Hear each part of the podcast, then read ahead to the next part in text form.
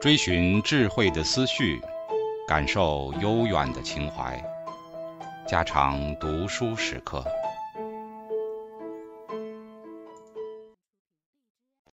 警告：慎入，非专业朗读，听后可能出现且不仅限于挺尸等严重不适，另切勿洗耳，以免污染水源。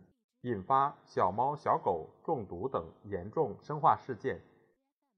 性骚扰与性接触有关的分歧不仅存在于约会和婚姻，工作场所也时有发生。人们有时也会在工作环境里寻找短期或长期伴侣。性骚扰的定义是这样的：在工作场所中遭遇不受欢迎的性注意，它的形式有很多种。从情节轻微的举动，例如不怀好意的注视和言语挑逗，到情节严重的身体侵犯，例如触摸乳房和臀部，甚至下体。性骚扰是一种明显的两性冲突，也是男女性心理之间的差异导致的后果。一般而言，性骚扰的动机都是期待通过这种诱惑得到艳遇。尽管我们不能排除性骚扰。有时只是为了操练吸引异性的技巧，或是获取一种长期的配偶关系。性骚扰是男女两性进化而来的性策略的产物。要证明这种观点，我们可以从受害人的以下方面取证，包括性别、年龄、婚姻状态和性魅力、对于不受欢迎的性请求的反应，以及被骚扰的环境。遭遇性骚扰的人群并不是随机的。一项研究发现，两年内，美国伊利诺斯州的人权组织整理的性骚扰控诉中，女性占了七十六例，而男性仅有五例。另一项对一万零六百四十四名联邦政府职员的调查显示，约有百分之四十二的女性经历过某种程度的性骚扰，而男性只有百分之十五。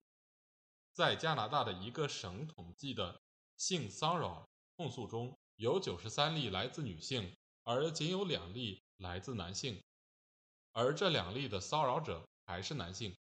很显然，通常女性是性骚扰的受害者，男性是肇事者。不过，由于女性在面对性骚扰和性攻击时会感到更加痛苦，所以对于相同的性骚扰行为，女性会比男性。有大得多的负面反应，因此女性在遭遇性骚扰时，比男性更有可能提出官方控诉。尽管任何一个女性都可能遭遇性骚扰，但是受害者更多的集中在年轻迷人的单身女性身上。四十五岁以上的女性就很少经历性骚扰。一项研究发现，性骚扰控诉中，百分之七十二的受害者的年龄。处于二十到三十五岁之间，尽管他们只占劳动力人群的百分之四十三，超过四十五岁的受害者只占控诉的百分之五，他们却占劳动力人群的百分之二十八。在众多研究中，尚未发现年长女性比年轻女性遭遇性骚扰的几率更大或者相同。相对来说，性骚扰的目标指向更年轻的女性。这与男性性兴趣是一致的，男女对性骚扰的反应也遵循进化心理学预测的逻辑。当男性和女性被问及如果一个异性同事向你提出性请求，会有什么想法时，有百分之六十三的女性觉得受到了侮辱，仅有少数百分之十七感觉很荣幸。男性的反应则刚好相反。只有百分之十五觉得受到了侮辱，而百分之六十七觉得荣幸。这些反应都与人类择偶的进化逻辑相符合，即男性对随意性关系有积极的情绪反应，而女性则表现出消极的情绪反应。这些结果支持了策略冲突理论。不过，女性在面对性请求时体验到的困扰程度。也和对方的地位有一定的关系。在一项研究中，要求一百零九名女大学生对地位从低到高的陌生男子在他们多次拒绝后，还坚持邀请他们赴约，而引起的困扰程度做出等级评分。在一个七点量表中，女性觉得最令他们困扰的是建筑工人，四点零四；垃圾收集工，四点三二；清洁工，四点一九；和加油站服务员，四点一三。最不困扰的是医学预科生，二点六五；大学毕业生，二点八零；和成功摇滚歌星，二点七一。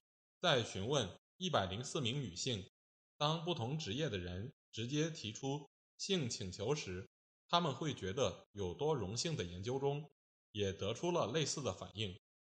由此可见，被骚扰者和骚扰者之间发生策略冲突时。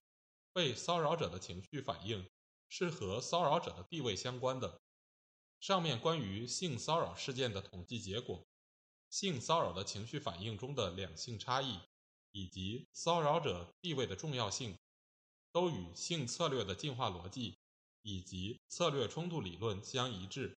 男性进化出了更低的性阈限，以便无需承诺就获得随意性关系，以及感知别人。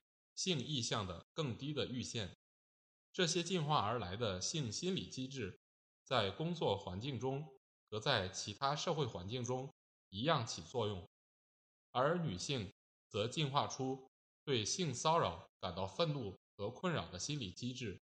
这种情绪反应消减了策略冲突，或者降低了将来发生冲突的可能性。性攻击，性攻击是指。无视女性的不情愿和抵抗，利用暴力来获取性接触机会的行为，它包含除性骚扰以外的许多形式。性攻击是男性利用最小的代价获取性接触的一种策略，尽管这种策略本身可能招致报复并损伤名誉。典型的性攻击行为是在没有征得对方同意的情况下，男性要求。或者强迫对方和自己发生亲密关系，并触摸女性的身体。有一项研究要求女大学生根据从一到七的评分量表，对男性针对他们可能做出的一百四十七种举动的厌恶水平做出评分。女性对性攻击的平均评分为六点五，尽管男性的某些其他举动。比如言语侮辱和与性无关的身体侵犯，也让女性感到讨厌，但他们产生的厌恶水平根本无法和性攻击行为相比。与某些男性的观点刚好相反，女性并不希望发生强迫的性行为，男性则与之完全相反。如果一名女性充满性攻击性，他们并不会觉得那么讨厌。与其他的行为相比。他们倒觉得这是无伤大雅的。例如，利用同样的七点量表，男性对女性的性攻击行为的评分是三点零二，仅仅是轻度的厌恶。一部分男性还在问卷的空白处补充说，他们认为这种行为能唤起他们的性兴奋。对男性来说，其他行为，例如配偶的不忠。以及言语或者身体上的羞辱，反而更能引起他们的厌恶。这两者的得分分别为六点零四和五点五五，远远高于女性的性攻击。男女之间这种令人困扰的差异在于，男性常常高估女性对性攻击的可接受程度。当要求男性就性攻击对女性造成的负面影响进行评估时，他们在七点量表上仅仅给出了五点八的评分，这明显低于女性自己的评分六点五。这是两性冲突的一个惊人的来源。这意味着有的男性倾向于性攻击，是因为他们不了解这对女性的伤害有多大。除了导致个体与异性交往的冲突外，男性还无法正确理解女性遭遇性攻击后的心理创伤。这也许是导致男性对强奸受害者缺乏同情心的心理机制之一。男性进化出了强奸适应器吗？强奸也许可以定义为通过暴力或威胁而发生的性交行为。男性是否进化出了在特定环境下实施强奸的专门心理机制，还是说强奸只是其他进化机制的副产品？这是进化心理学中最具争议的问题之一。在菊尾虫身上存在这样的证据：雄性有一种特定的家前，该家前只在强奸雌性的时候才发挥作用。当然，这并不适用于其他物种的择偶活动。一般雄性必须用赠礼诱惑雌性和自己发生关系。不过，猩猩也有一种特殊的强奸策略。但对灵长目动物来说，这是个特例，因为倭黑猩猩和普通的黑猩猩也没有这种特殊的强奸策略。把强奸视为进化适应器的理论认为，自然选择青睐那些在特定环境下采用强奸策略的远古男性。该理论的支持者还提出了六种假设，认为人类男性至少有六种进化而来的专门的心理机制。对潜在受害者是否易于攻击的评估，例如在战争期间或者非战争期间，女性缺乏丈夫或亲属保护的情况下，对背景敏感的开关机制会刺激那些被拒绝的男性采取强奸的手段，例如失败的男性无法通过正常的求爱途径获得配偶。倾向于选择具有最强繁殖力的受害人，这与婚姻背景下男性倾向于选择生育价值更高而并非能立刻繁殖的女性相对应。强奸过程中的精子数量明显多于正常性活动中的数量。男性会特别的因为暴力的使用或者女性对性的反抗而产生性唤起。在婚内强奸这种特殊的背景中，精子竞争也可能存在。例如，当男性怀疑妻子背叛，或者掌握了妻子背叛的证据的时候。相反，强奸的副产品理论提出，强奸不是自然选择的设计产物，而是其他进化机制的副产品。这些进化机制包括对性的多样性的欲望，无需投资。而获得性接触的欲望，对性机会的心理敏感性，以及利用性攻击达到目的的能力。不幸的是，还没有清晰的证据解决这些理论之争。强奸是战争中一种普遍现象，但是偷窃、抢劫、毁坏财物以及对战败方的虐待现象也同样普遍。这些行为究竟是专门的适应器？还是其他机制的副产品呢？该方面还没有具体的研究。强奸犯一般都会瞄准正值生育年龄的年轻女子。确实，约有百分之七十的受害者的年龄在十六至三十五岁之间。事实上，强奸往往都针对年轻的有繁殖力的女子。不过，这种现象也不能作为。支持或反驳这些相互竞争的强奸理论的确切证据，只是这可以说是常规择偶背景下男性对有繁殖力的女性的偏向导致的，而无需用专门的强奸适应器来解释。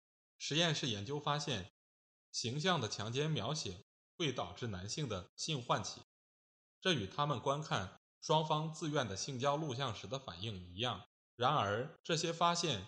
并没有区分出强奸的适应器理论和副产品理论，因为这两者都可以解释性唤起。此外，针对女性的身体暴力或者女性的排拒反应会抑制大多数男性的性唤起，这种证据显然违背了强奸的适应器理论的假设。不同的男性个体对强奸的倾向显然不同，在无人发觉的情况下，一位男性。会不会强行和一个不情愿的女性发生关系？一项研究要求男性想象该事件发生的可能性，结果百分之三十五的人认为是完全没有这种可能性。尽管在大多数情况下，这种可能性微乎其微。一九九二年也有类似的结果。尽管这些数据足以引起重视，但他们还是没能为强奸的适应器理论提供足够的证据。事实上，仅从研究结果的表面效度来看，大多数男性都不是潜在的强奸犯。二十多年前，科学家总结说：“我认为现有数据还不足以得出强奸本身是男性进化而来的官能性适应器这一结论。”这个结论在今天同样适用。不过，证据不足并不能说明该心理机制不存在。横向的研究工作将有可能揭示强奸现象的真实原因。只是对这种可怕现象的调查，经常受到意识形态上的指责，这无形中对研究工作造成了影响。女性进化出了反强奸适应器吗？尽管有关强奸的争论都集中在对男性动机的讨论上。但是，对强奸受害者的研究同样重要。有关受害者的心理，有一点是所有理论阵营都认同的：强奸是令人憎恶的，它通常会造成极大的伤害。关于这点，我们无需用正式的理论来解释。需要研究的是，为什么强奸会给受害者带来极大的创伤。从进化心理学的视角来看，强奸的代价。是和女性择偶策略的关键部分相冲突的。被强奸的女性可能会怀上一个不是自己选择的男人的孩子。此外，她们还可能受到责怪和惩罚，不仅名誉受损，而且影响以后的婚嫁。如果她们已经结婚，还有可能遭到丈夫的抛弃。被强奸的女性承受着心理上的折磨、耻辱、焦虑、恐惧、愤怒和沮丧。这些情绪并不罕见。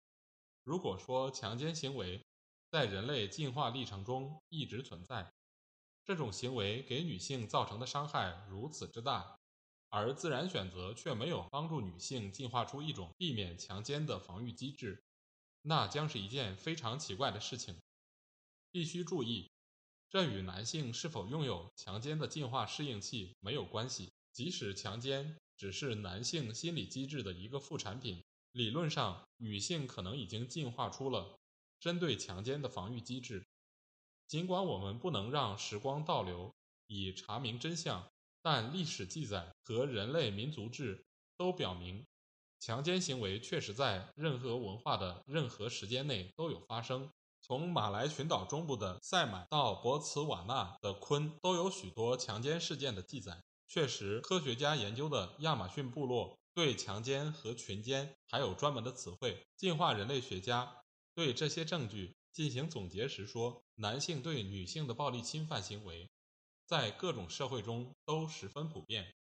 许多文化调查表明，少有侵犯或者强奸现象的社会只是特例，不属于常规水平。因此，如果强奸对女性已经成为了一种反复的危害，他们会进化出哪些防御机制？以降低强奸发生的几率呢？以下是几种假设：联盟的形式，即为寻求保护和其他男性结成特殊的朋友关系；男性的选择，选择具有身体威慑性的社会权威性的男性，以阻碍其他男性可能的性攻击；身体保护假设，结成女性联盟以保护自己；特殊恐惧的发展，使得女性自动避免可能遭遇强奸的环境。在最有可能怀孕的排卵期，避免参加有危险的活动，以降低受到性攻击的概率。强奸带来的心理创伤，使得女性在将来避免被强奸。尽管关于这些假设的防御机制的研究几乎才刚刚展开，但它们的前景是巨大的。没有服用避孕药的女性一般都会避免参加危险性的活动，例如。一个人上酒吧，或者走在光线昏暗的地方，特别是在排卵期间，女性越是害怕遭遇强奸，行为上就越是谨慎。这两方面存在着正相关，例如尽量避免和不熟识的或看起来性欲强烈的男性单独相处。这种情绪激发的谨慎可以降低强奸发生的概率。年长女性担心被偷被抢，年轻女性。则更恐惧强奸，这也表明恐惧也许是由强奸的统计概率而定的。不过，尽管报告说已婚女性比单身女性遭遇强奸的概率更低，但身体保护假设仍然没有得到直接证明。总之，目前有关女性反强奸的防御机制的经验研究，已经表明了这一领域的巨大前景。在强奸率居高不下的现代社会里，研究工作迫在眉睫。我们有必要研究女性反强奸的策略及其相关的有效性，并进一步探讨这些策略是最终发展成了专门的进化适应器，还是一般的认知与情绪机制的副产品。